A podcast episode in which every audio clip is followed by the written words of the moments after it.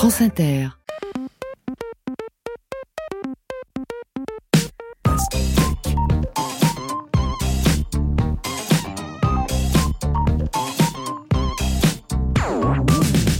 Bonjour à tous and welcome into Watermelon. Euh, bah, c'est comme ça qu'on dit pastèque en anglais. Oui, c'est vrai. Voilà, je suis Tanguy Pastureau et l'anglais au collège a été ma matière préférée parce que je rêvais de comprendre ce que chantaient les grands auteurs Bien comme euh, Samantha Fox. Euh, hi, Alex Vizorek, Vizo the Great, comme vous appelle bah, euh, personne en fait. How do you do, man? Very fine, my Eh, friend. bah, très bien. Elle est avec nous, vous l'aimez, vous la plébiscitez, c'est devenu une star du web. Si on voyait son visage, elle pourrait plus sortir de chez elle, tellement ses fans sont hystériques. Heureusement, elle reste anonyme. C'est Lulu. Hi Loulou. Aïe are you Bonjour à tous les deux. Alors Pastèque, c'est un direct sur Twitch et une émission de radio. Dans cette émission, on fera évidemment notre revue de presse, vous l'attendez. On va aussi recevoir Steven Huitorel, prof d'anglais, alors en présentiel dans sa classe, mais aussi en distanciel Bien sûr. sur YouTube. Hein, après Viso, on reçoit Huito, puisque c'est son diminutif. Et il fait des tutos. Et, et on va réviser notre anglais. Je parle pour moi, il y a du boulot. There is so much work. Hein, mais tout de suite, on commence, Alex, avec... The top of the actu. Pastèque, Pastureau, Visorek sur France Inter. Ça va être long cette émission, Tanguy Je je- j'en ai peur. si on parle anglais à Ouais. moitié tout le temps. Bon, commencez par euh, votre top de l'actu. Qu'est-ce que vous avez trouvé? On va retourner au Festival de Cannes, parce que vous savez que la réalisatrice Oh. euh, primée, la Palme d'Or, Justine Triet, On a tous Euh, voilà, on en a tous parlé, alors pas moi. Donc je me permets d'en parler maintenant. Oui, oui, oui. Bon, bah, et donc elle a eu son prix, etc. Elle a fait un discours un peu, on va dire un peu revendicatif et, et sévère par rapport à ce qu'on appelle, en- entre guillemets, la, la Macronie. La réforme des retraites, la, la manière dont la contestation a été, selon elle, on va dire, un peu brimée. Bon, voilà. Euh, et puis là, bah, Emmanuel Macron... 80%. Emmanuel Macron, qu'on imagine au-dessus de tout ça, quand même, parce que c'est le président de tous les Français. Donc, il devrait réunir. Il devrait se dire, bah oui, nous sommes en démocratie. Après tout, qu'une femme critique, elle en a bien le droit. Eh ben, il, il- Une artiste, même. Une artiste, une artiste, une femme, un homme, quelqu'un, en règle générale. Même moi, si je critique n'importe qui, en fait, il devrait être au-dessus de tout ça. Et non, non. En fait, c'est un il grand était, nom. Il était chanchon. hein. Mais il est pas bien. Ouais. Il est pas bien, il boude, il boude. euh, boude. Ah, il boude. Ah, mais il boude totalement. C'est-à-dire que sur Twitter, il n'a toujours pas euh, Oui. félicité. Oui. Voilà. Et c'est ce qu'on reproche. Il n'a toujours pas félicité Justine Triet pour son prix. Alors que normalement, systématiquement, sur Twitter, Ça se Emmanuel fait, Macron, ça bah, se fait. en, en plus, il, il- comment dire, il est au taquet sur Twitter. C'est-à-dire que dès qu'il y a un, un truc à fêter, quand il y a un mort, un mort célèbre, dans les 7 minutes, il y a le tweet d'hommage. Et là, on, on gagne un prix. Pour, enfin, c'est pas si courant que ça, une, Bah, une palme femme d'or. française, une ça méritait un petit, un petit mot, un petit, Et voilà, un petit, Et un petit smiley. il y a même. rien eu. Même un smiley. Il n'y a rien eu, c'est décevant. Alors, Justine Triet euh, a, a- a remporté la Palme d'Or, on le rappelle, sa- samedi 27 mai, avec son film Anatomie d'une chute, c'est l'histoire de la gauche française. Euh, et, et en 2021, il faut dire que Emmanuel Macron avait immédiatement, il avait attendu que quelques heures, donc quelques heures sur, sur l'échelle de Twitter, c'est pas grand-chose, pour féliciter la précédente lauréate française, Julia Ducournau, pour son film Titane. Voilà. Alors depuis, qu'est-ce qui s'est passé? Donc soit il boude, soit il fait la tête, soit il a pris un bon coup de pelle, un bon coup de vieux, et il met beaucoup plus de temps à faire ses tweets, et peut-être qu'il va réagir que dans deux semaines. Ou alors il est en jet lag dans sa tête. Je ne sais pas comment ça se passe. Mais alors, la gauche n'est pas contente. La gauche n'est pas contente. Vous savez comment sont ces gens. Hein ils passent leur vie à, Ils sont à vite pas contents aussi, ils sont vite hein, pas euh. contents. Par exemple, euh, la députée euh, France Insoumise, euh, euh, Sarah Legrain. Je sais pas si elle en a un petit jeu de mots. Hein, C'est formidable. Il est à moitié folle. Moi, j'étais Voilà. plus, Oh là je là là cherchais là. sur le grain à moudre, mais j'ai pas non, trouvé. Parce que vous allez voir après. Après, je fais un combo. Vous voulez le Ah, combo oui, oui, bah oui. Vous voulez le combo Bah oui. Bon, Sarah Legrain, bon, n'est pas contente. Elle l'a dit. euh, cette palme fait, fait la fierté de la France. Il y aurait de quoi l'applaudir ici, euh, même si Emmanuel Macron n'a toujours pas jugé bon de la saluer, a-t-elle dit. Et puis euh, l'autre députée in- insoumise qui a réagi, elle est députée insoumise de Seine-Maritime. Elle s'appelle Alma Dufour. Donc je veux dire que Sarah Legrain et Dufour, à eux deux, elles vont faire du popcorn. Voilà. Et sur ce, sur ce, je quitte la profession, bien sûr. hein. Je quitte la profession. C'est un très bel adieu. Vous voyez que j'aurais pas eu besoin de rire et chanson. de cinéma. euh, C'est ça. vous voyez, euh, Je l'avais non, même mais pas. tout est dans tout. Je hein. ne l'avais même Mais oui, pas. mais mon Voilà. vieux. Je n'avais pas le combo C'est plus total. drôle que vous ne le pensez. C'est ça. Surtout, j'ai besoin de quelqu'un pour finir la blague. C'est ça qui est pathétique. C'est C'est pour ça qu'on nous a assemblés, vous savez. Voilà. Et euh, Alma Dufour dit J plus 3, parce qu'à l'époque à l'époque du son tweet, on était à J plus 3, et Emmanuel Macron n'a toujours pas félicité Justine Triet pour sa palme d'or. Voilà.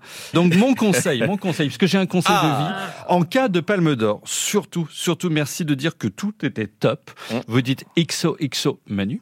Et puis, euh, bah, on vous embrasse les loulous, un truc comme ça. Enfin, il nous faut du discours un peu plus feel good et qui rassemble un peu plus. Voilà. Euh, moi, je trouve qu'un président devrait être au-dessus de tout ça et devrait remercier quand même et féliciter cette, cette palme d'or parce que finalement, quand on est à ce niveau-là de responsabilité, on s'en fiche un peu, non, d'être critiqué. Je sais pas. Euh, alors, euh, pas grand chose. On ne le saura jamais. Ouais. C'est pas grand-chose, quoi. Mais vous savez comment il est. hein. Hmm. Ah, Il aime pas hein, quand, on, Mais il aime quand pas. on lui reproche des choses. Ouais. Alors, euh, j'ai trouvé dans Actu Paris quelque chose qui m'a intrigué. Moi, vous savez, comme j'aime euh, évidemment euh, le- la drôlerie avec la mort, parce que évidemment c'est la thématique de mon spectacle. Alors, j'avais trouvé pas mal de choses, mais alors celle-là, elle est assez nouvelle. Euh, c'est quelqu'un qui a déjà mis sa date de mort sur la tombe. Ah, c'est un voyant? Alors, je vais vous expliquer ce que c'est Ouais. amusant. Il y a marqué 1956-2039 sur une tombe au Père Lachaise. Et effectivement, 2039, bon, bah, euh, on ne peut pas encore savoir si il a raison ou pas. Ça fera déjà une belle vie. Et c'est pas n'importe qui. Mm. Figurez-vous, la personne qui a fait ça, c'est Christophe Girard. Vous le connaissez Bah oui. oui, L'ancien adjoint à la mairie de Paris, Danny Dalgo, effectivement. qui est parti. Qui est parti, oui. Et c'est vrai que pour une fois qu'il y a un socialiste qui a une vision d'avenir, on se dit, euh, c'est pas complètement con. Et donc, en fait, comment ça se fait? Fait de rire Lulu. hein. Ah oui, oui, j'essaye, Oui. j'essaye, c'est mon objectif. Enfin, vous, je sais que vous êtes un, vous êtes un exigeant, vous, s'il faut du jeu de mots euh, Ah bah moi, je suis, un, qualitatif. je suis un vieux routard de la blague. On m'a pas comme ça. Il faut me travailler.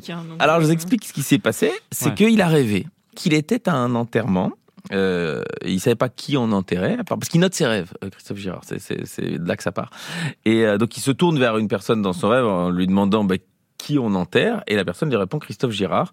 Et Harry lui demande, soi-disant dans son rêve, en quelle année on est? Et il répond en 2039.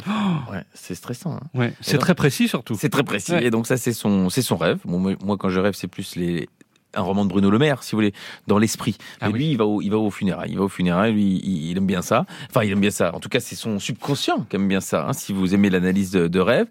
Et donc, bah, il s'est dit, je vais le, je vais le noter. Je vais le noter sur la tombe, un petit peu en, en clin d'œil.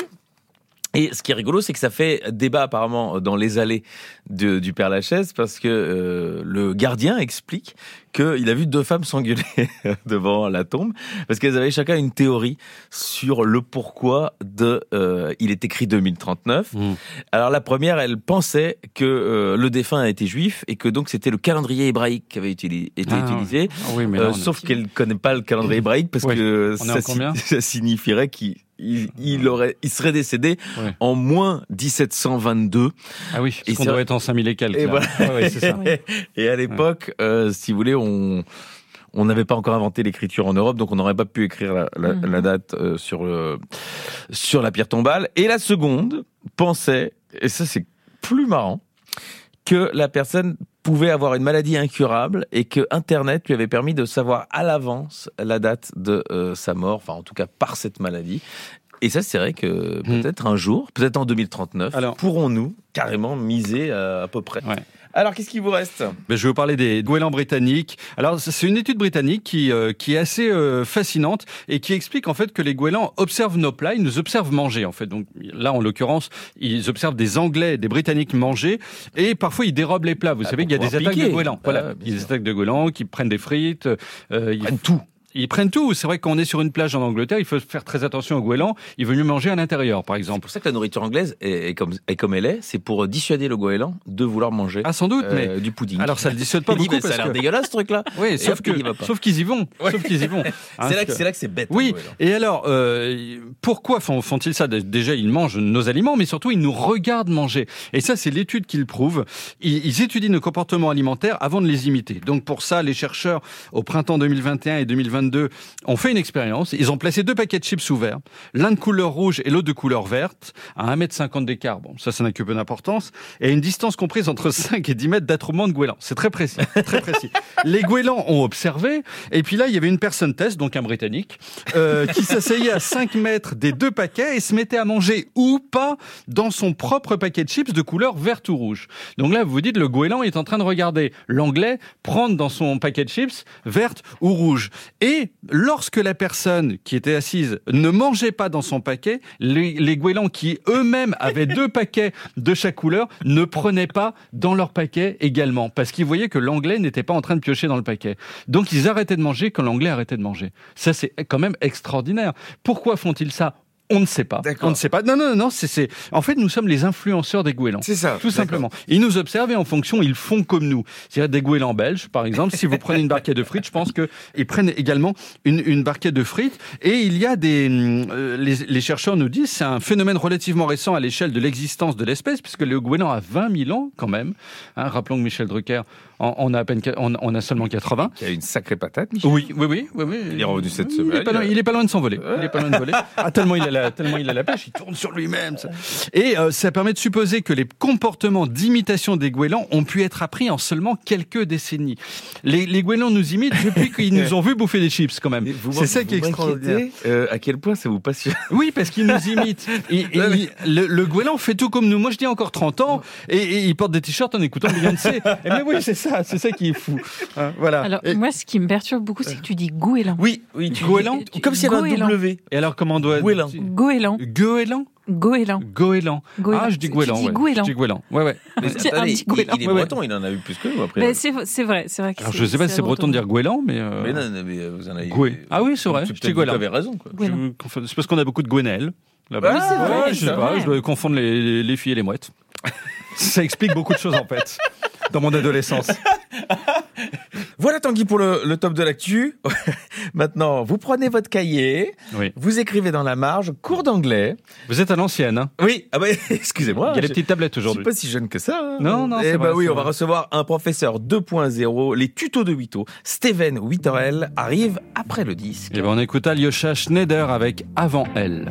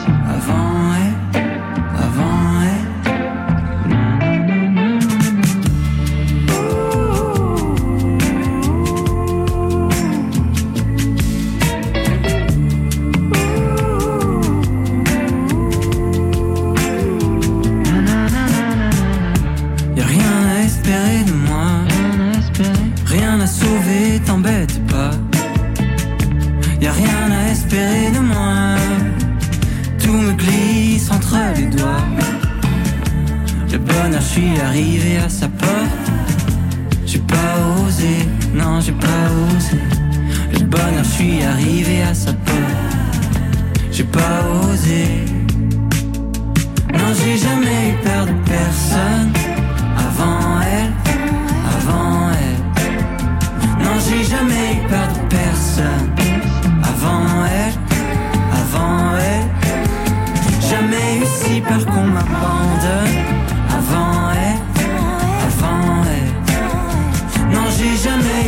Personne. Avant elle, avant elle. Est-ce qu'il y a une chose plus triste au monde quand ceux qu'on aime nous aiment plus? Est-ce qu'il y a une chose plus triste au monde quand ceux qu'on aime nous aiment plus?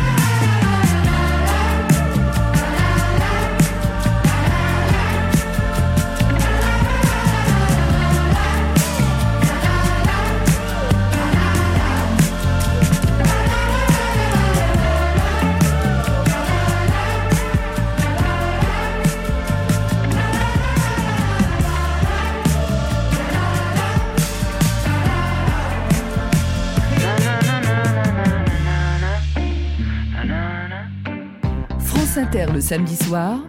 Pasturo Visorek, c'est Pastèque. You're listening France Inter. Non? Non. C'est mauvais.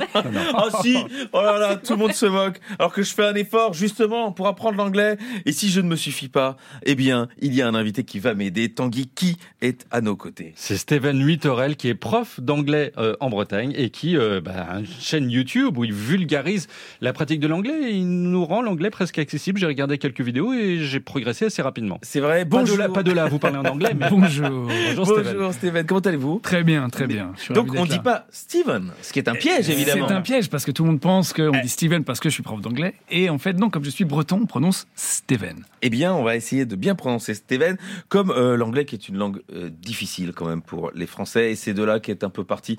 Euh, alors vous, vous avez des facilités parce que vous avez grandi en bilingue, vous parlez aussi bien le breton, et puis vous avez eu des amis anglais, donc pour vous l'anglais était un peu une évidence. Ouais, disons que j'ai été baigné dans un milieu bilingue. Je suis pas bilingue. Je connais des choses en breton. Je suis pas capable de, voilà, de tenir une conversation. Mais voilà, depuis petit, je, je baigne quand même dans un, voilà, un milieu linguistique. euh, euh, assez assez fort et, euh, et l'anglais c'est devenu une passion très rapidement j'ai rencontré des anglais étant petit des, des copains à l'époque qui faisaient partie d'un d'un jumelage et euh, voilà de fil en aiguille je me suis euh, spécialisé dans, dans l'apprentissage de cette langue pour en faire mon métier. Vous êtes professeur au collège et au lycée depuis? Depuis euh, 2008 2008, Ouais. et en 2014, vous vous lancez sur YouTube, Ouais. un peu pour dépanner, un peu pour aider au départ, pas du tout pour devenir euh, quelqu'un qui est suivi, et j'aime bien donner des chiffres, par 463 000 euh, followers sur YouTube, qui est, Quand je même. le rappelle, la plus difficile.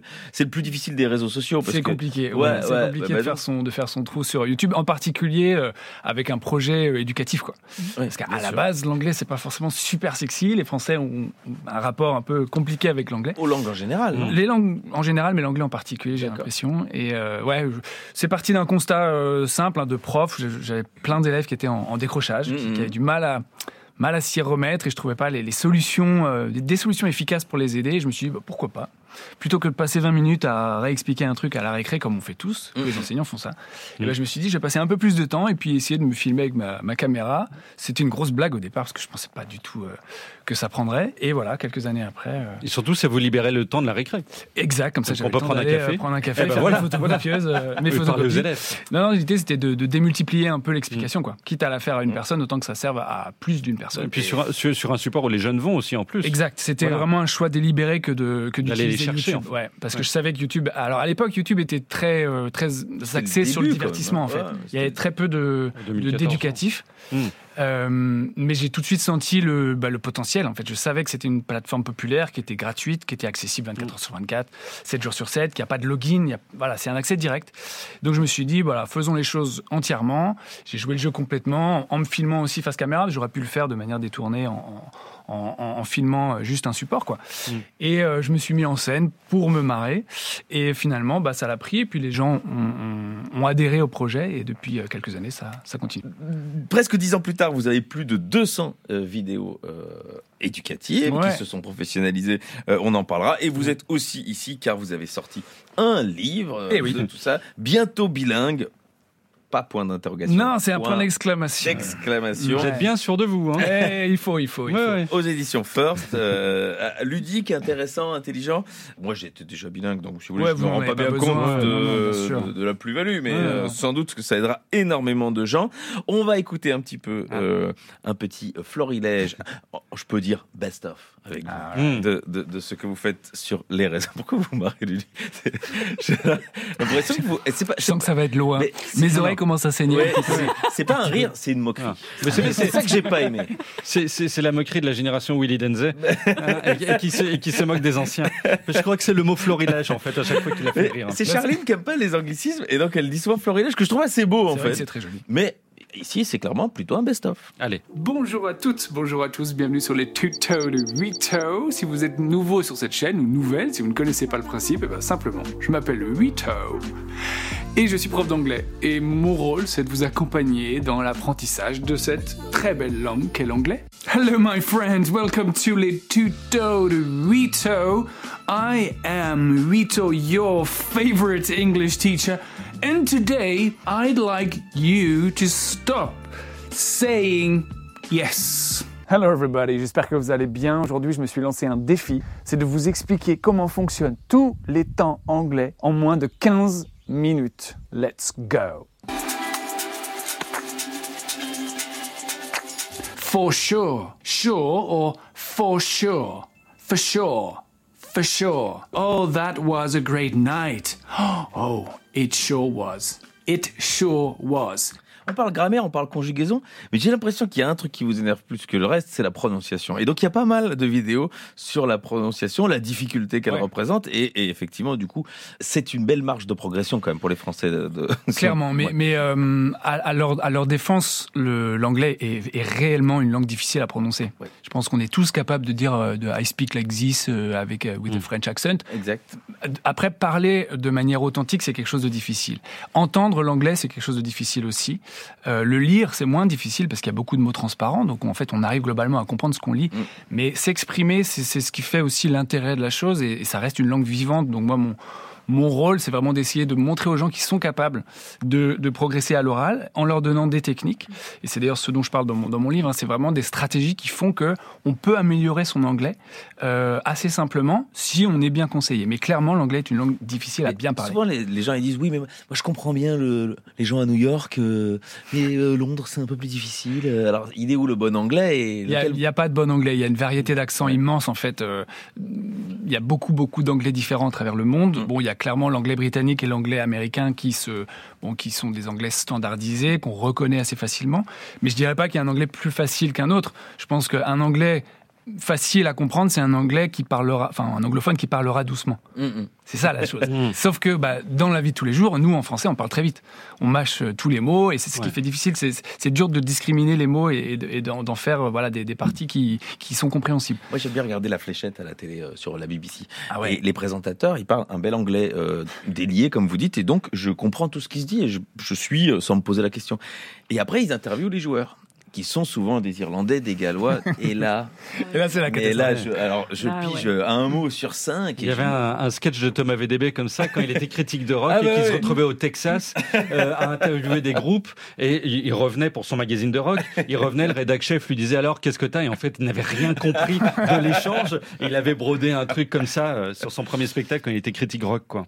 D'où l'importance de commencer tôt, en fait, Ouais. parce que plus on commence jeune, les enfants, à, dès l'âge de 4-5 ans, ils, ils- ils discriminent en fait les Et, et quand on grandit, en fait, on a un filtre qui se met en place et on, on perd cette capacité, en fait, à percevoir les sons qui sont différents de notre propre langue maternelle. C'est pour ça qu'on apprend mieux les langues quand on... parce que en fait les gosses ça rentre comme dans des Ah mais oui, oui, oui, ils ont, ils ont vraiment une capacité, ils ont une plasticité cérébrale qui fait que euh, ils sont capables, ils sont en mesure de discriminer tous les sons qui existent. Donc forcément, s'ils sont euh, sensibilisés dès le plus jeune âge, ils n'auront aucune difficulté à comprendre l'anglais comme, comme un adulte qui va s'y remettre tardivement. Les gens qui suivent vos tutos sur euh, YouTube, euh, sur votre chaîne, les, tutos de Wito, euh, Wito avec un H, Ouais. et ceux qui après ont acheté le livre, parce que vous en avez déjà croisé, je pense, pas mal, euh, Ouais. bientôt bilingue aux éditions First, euh, qui sont-ils? Est-ce que c'est des, des étudiants qui voudraient aller un peu plus loin? Est-ce que c'est des gens qui se disent, ah bah merde, j'ai 40 ans, je parle toujours pas anglais, ça m'a l'air sympa comme méthode Euh, Il y a un peu de Il y a tout. tout, c'est ça qui est génial dans ce projet, c'est que ça s'adresse à tout le monde. Il y a des, euh, il y a des enfants qui y vont, il y a des retraités qui y vont, il y a des actifs, il y a des, des étudiants. Aller en famille, j'imagine. Ouais, bien sûr, ouais, ouais, absolument. Il y a des, j'ai eu des messages l'autre jour de- d'étudiants en fac d'anglais qui, qui venaient récupérer en fait des, euh, en fait chacun vient y trouver ce dont il a besoin.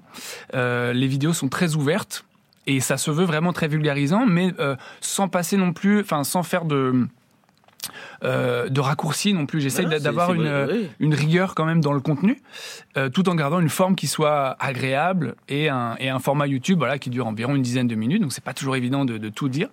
Mais globalement, euh, tout le monde peut s'y retrouver. C'est pas limité à un certain âge. Quoi. Et c'est ça qui est chouette. Eh bien, euh, cher audience of France Inter, go straight to la chaîne YouTube, les tutos de Wito. Go straight to. Hein Non, ça se dit Pas mal. Ah, bah si, je crois. Check out. Check- Check, check out. out. Check out. Check Alors, out. on est- On est mieux. Ça sonne mieux. En plus, c'est un mot de fléchette. Quand vous avez terminé, euh, check out, c'est fini. Vous savez que vous nous gonflez un peu avec Oui, les oui, mais hein. c'est parce que c'est là que j'ai appris l'anglais. donc euh, j'ai un vocabulaire extrêmement étendu sur Mais tout, ce très qui est, technique. sur tout ce qui est darts. Voilà, Alors mais moi, c'est- assez difficile à Moi, placer. c'était en regardant le snooker sur Eurosport. Voilà, mais vous voyez le snooker. Ben Ah, évidemment, je suis fan. à nouveau un sport d'anglais, très clair, Ouais. très facile. On met une rouge et puis une couleur et puis c'est Voilà. facile. Et on achètera le livre pour progresser. Oui. Bientôt bilingue. Point d'exclamation. aux éditions First. Merci infiniment Merci d'être venu Merci dans beaucoup. euh, Watermelon en France Inter. Et on écoute avant la revue de presse, juste après le disque.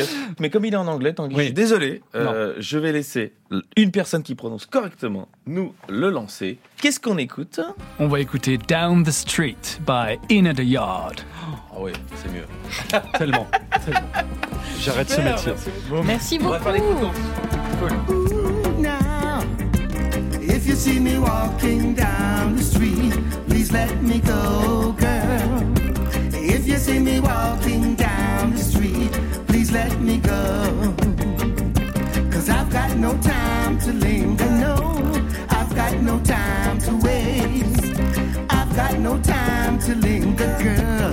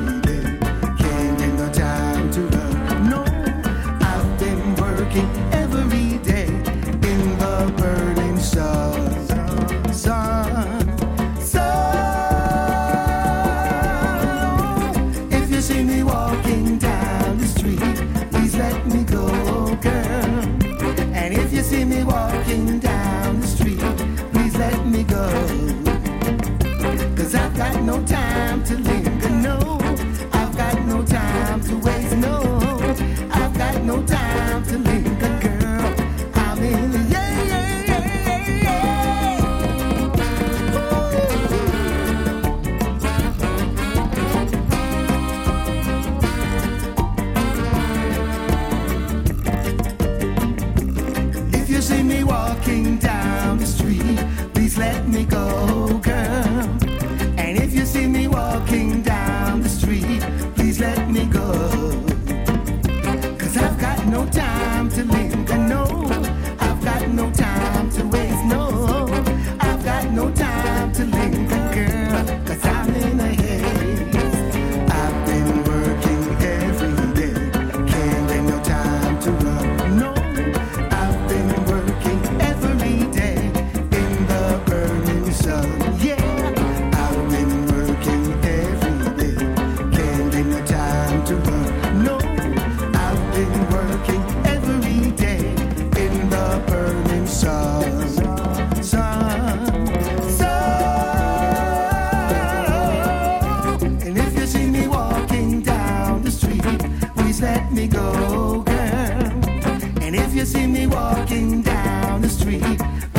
me go.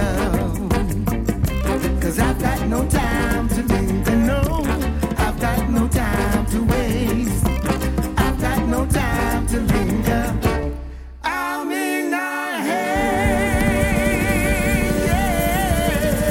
Yeah, yeah. Ooh. France Inter le samedi soir, Pasturo Visorek, c'est Pastèque. Vous êtes sur France Inter dans Pastèque, l'émission 2.0, parce qu'on l'enregistre sur Twitch tous les jeudis matins de 11h à 13h. Pour être avec nous, évidemment, vous vous abonnez à la chaîne Twitch de France Inter et vous verrez l'entièreté de la revue de presse. Donc effectivement, il y a du déchet. Mais ça, on vous, on vous le garde pas. On vous le garde pas. Parce que là, on, on va avoir que de l'efficace. Et Tanguy, par quoi commencer Bah, je vais commencer par voici, juste pour vous dire que euh, Michel Drucker est toujours debout. C'est Bah, en tout cas le titre du petit article qui lui est consacré. Et on, on nous annonce voilà le retour de Michel Drucker, qui a été en plus corroboré par une vidéo que lui-même, Michel, a tournée et mise sur Instagram, pour vous dire la modernité de ce monsieur. Il fait une blague. Il fait Et- une blague en disant que je suis pas mort. Je ne suis toujours pas mort, euh, contrairement à ce que ce qu'affirment mes détracteurs, etc. Mais il porte une casquette en plus. Ouais, je- Hein, ouais, il est jeune. Ouais. Il est jeune de plus en plus jeune. Il donne rendez-vous pour la rentrée. hein. Euh, il donne rendez-vous. là. Voilà, c'est ça. Il annonce son retour, le tyra- Tyrannosaurus druckerus, et il va tous nous enterrer. Et je trouve ça assez, assez magique. Voilà, je dois dire que des, des gens qui ont une telle envie de, de continuer, de, euh, à l'âge qu'il a, moi, franchement, je, je pense que depuis 20 ans, je fais déjà plus rien. Mais voilà, c'est formidable et c'est, et c'est chouette. Mais euh, restons dans le people avec, euh, avec Gala, euh, Florent Pagny et son fils Inca. Alors, c'est- ce n'est pas un monsieur qui vient du Mexique, c'est réellement le prénom de son fils. Il s'appelle Inca. Ils sont de l'autre s'appelle Aztèque, mais là, euh, on- donc nous voyons Inca. Un Capani. Oui, tout ça pour ce Un Capani, s'appelle. Un Capani, Ouais. un Capani, Euh, mais surtout, surtout Bruno Le Maire, notre Oh héros. Notre héros, moi je l'adore hein, depuis depuis. C'est l'écrivain ou c'est le politique Euh, dans- C'est les deux. C'est les deux. deux. Alors on le voit, euh, euh, il est magnifique. Il est assis dans un dans un dans un vaste canapé sur sur le sur le bras du canapé. En Mm. quelque sorte, il pose son renflement euh, sur ce bras. Il n'a jamais été aussi beau, je crois. Bruno Le Maire, il est il est il est lyrique, il est sexy, il a tout. On le voit avec Michel Houellebecq. Euh, il lui a dit Qui n'a rien. non, qui oh, une belle qualité d'écriture. Oui, je dis pas, Voilà, vous parliez voilà. sexy. Oui, ah oui, il, mais il est moins. ne parlons pas du physique. Mon ami euh, lui a dit Bruno Le Maire, Oh là qu'es-tu allé faire dans cette galère lorsque Welbeck lui a dit écoute, j'étais ivre et j'étais à Amsterdam, ma compagne m'a plus ou moins mis dans un plan porno. Voilà, Euh, c'est ce qu'il a dit, hein, que c'était sa compagne qui lui avait proposé, parce qu'évidemment, c'est jamais. peut pas être de sa faute, Michel. voilà. Et donc, le, le- il nous dit Bruno Le Maire, j'assume tout, j'assume tout. Euh, Bruno Le Maire pourrait parler pendant des heures de son dernier livre, nous dit l'article. Donc, en traduction, il a été saoulant hein, pour le pour le journaliste qui l'a qui l'a accueilli. Et puis cette phrase notamment lancée par le personnage de Julie à son partenaire, cette phrase qui va rester dans les annales. Tu viens Oscar, je suis dilaté comme jamais. Et je crois que ça restera la phrase de l'époque. Quand on repensera à l'année 2023, c'est l'expression dilaté comme jamais qui reviendra. Euh, c'est l'équivalent du Allô, euh, t'es une fille et t'as pas de shampoing des années, de- de- voilà, des années 2020. C'est vraiment c'est ça. C'est ça. Alors, il voit euh, régulièrement, c'est un littéraire, Bruno Le Maire, il voit régulièrement euh, Marie Dariussec, qui est écrivaine, euh, qui Elle prend... de euh, le voir? Eh ben, elle prend ses vacances comme lui au Pays Basque. Bon. Donc, ils se voient de temps en temps et considère Michel Houellebecq comme un des grands écrivains français, bon, évidemment. Euh, et euh, voilà, il, juge bien Marlène Schiappa. Il dit euh, c'était sympa dans Playboy, tout va bien. Bon, Ah, il est habitué, hein, il y a du renflement. C'est pas Luc. Euh, non, non, et elle est libre de poser comme elle le souhaite, c'est un moyen de défendre une cause qu'elle a à cœur. Et tant pis, nous dit-on, si son ami Alain Minck lui prédit qu'en agissant ainsi à sa guise, puisqu'il est libre, Bruno, eh bien, il, il s'est fermé euh, toute, toute porte d'accès au poste de Premier ministre. Voilà, Alain Minck lui a dit, depuis le renflement, euh, depuis dilaté comme jamais, c'est foutu. Alors en même temps, si on relit tout ce qu'Alain Minck a dit et qu'on fait le bilan de ce qui s'est réellement passé, je crois que Bruno Le Maire, dans deux mois, peut être à Matignon. Voilà. Je crois que Madame, Je- Madame je le Soleil était plus efficace qu'à la main. je pense. Voilà, voilà. Euh, oui, oui, c'est ça. Mais Euh, on écoute à la main. voilà. Il y a quelqu'un qui a pas bien fait en Ah. Inde. En Inde. Euh, je crois que c'est le truc le plus hallucinant de la semaine. Je dirais peut-être du- d'un point de vue écologie, c'est un, un acte que je, je l'avais jamais vu en vrai. Je pouvais pas imaginer que ça se faisait. Mais c'est quand même rigolo. C'est Rajesh Vishwas, qui est un Indien, responsable gouvernemental, et il va devant un barrage et il fait un selfie de donc de lui et le téléphone tombe dans le barrage, Dans l'eau euh, derrière. dans l'eau du barrage. Ouais, d'accord. Et euh, qu'est-ce qu'il fait? Il faut absolument le retrouver. Parce que il l'expliquera après qu'il y a des données très importantes Ah ouais. dans son téléphone. Donc, Sensible. il envoie des plongeurs. Donc, il paye des gens qui plongent. hein, Et euh, on le retrouve pas. Et donc, il a imposé que le réservoir d'eau soit vidé. 2 millions de litres vidés. Non, mais c'est pas Je vous possible. jure. Sérieusement. Mais oui, euh, là, euh, Greta Thunberg, elle a fait une popée vaudou à Mhm. l'effigie de Rachesh Vichoise. Et, et donc, effectivement, les partis d'opposition ont dit quand même que ça aurait pu servir peut-être à l'irrigation. Et euh, donc, lui, vraiment, il dit qu'il y avait des données gouvernementales sensibles. Ouais. Et le comble, évidemment, c'est qu'on n'a pas pu vérifier parce qu'on l'a retrouvé. Euh, mais il y avait tellement d'eau qu'il s'est jamais Il rallumé. était, ouais, ouais. Donc, ouais. Et donc, euh, alors lui, il dit que l'eau drainée n'était pas utilisable. Euh, donc Non. il n'a Ah, pas tiens. perdu que euh, son portable, il a aussi perdu un petit peu sa dignité. Euh, et je pense pas qu'il va être réélu. Ouais, c'est marrant. Ouais, c'est fou. Enfin, c'est marrant. Rapidement, je vais vous parler Ouais. des, des sextoys en Chine. Ah, bah, Euh, on attendait. Lulu, elle me dit alors- j'espère qu'il va faire les sextoys. Bah, ça s'emballe, ça s'emballe, euh, parce qu'il y a de plus en plus de célibataires. Ça s'emballe. Il y a de plus en plus de célibataires. Alors, les, la Chine, il faut savoir, fabrique plus de 80% des sextoys. Euh, forcément, mais pour l'instant, c'était de l'exportation. C'est bien sûr. C'est-à-dire qu'on vendait ça euh, euh, aux, aux- aux pays occidentaux euh, qui, qui plongeaient dans, dans, dans la luxure. Mais là, ça y est, ils s'y mettent. Il y a de plus en plus de célibataires et les gens, comme chez nous, ont de moins en moins de, de facilité à se rencontrer réellement parce qu'ils sont partis dans le virtuel. Donc, euh, v- 25 dans les un tiers des 25-55 ans, 240 millions d'individus sont célibataires en Chine. Et donc, la plupart ont la flemme, en fait, de rencontrer quelqu'un. et euh, eh bien ils, se mettent au sextoy. Et le problème de la société chinoise, c'est qu'il y a un sentiment de honte qui existe au fait d'acheter un sextoy. Donc ça s'achète évidemment surtout par correspondance, mais surtout, ce qui est amusant, c'est que du coup, on, on- on fabrique des sextoys qui ne ressemblent pas à des sextoys. Par exemple, ils ont des formes d'autres objets, euh, de téléphone, par exemple. Il y a des malin. sextoys téléphone. C'est-à-dire qu'à un moment, on essaie d'appuyer, ben non, ça marche pas, je voudrais appeler mamie. Et là, il y a quelqu'un dans la famille qui dit, maintenant, je suis un peu, en- je, je suis un peu embêté, je dois t'expliquer que c'est mon sextoy. Il y a aussi des sextoys en forme de, de plantes, de plantes quand même, hein. alors pas de cactus, bien sûr, parce que ça ferait un peu mal Évidemment. de, de stylos et d'appareils photo. Donc en fait, vous voulez, les, les D'appareils trois quarts, photo. voilà, les trois quarts des objets en fait chez quelqu'un sont des sextoys. Donc voilà, si vous allez en Chine, attention, sachez que vous pouvez vous mettre à l'intérieur du corps la plupart des objets, euh, voilà, et que ce sont des sextoys véritables. Et je trouvais ça marrant, ce sentiment de honte et, et le fait qu'on masque les sextoys, qu'on disait non non non, c'est un appareil photo, un appareil photo. Montre-moi tes photos. Non, Lulu a une intervention. bien Oui. évidemment, les sextoys, vous pouvez les acheter même si vous êtes en couple.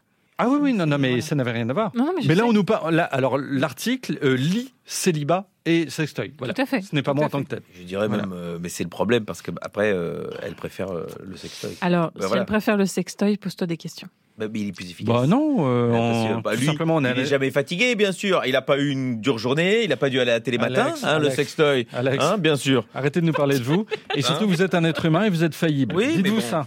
Hein, après, Et voilà. personne- Après, oui, euh, le sextoy, il n'a pas bu un petit rouge en rentrant parce qu'il était fatigué.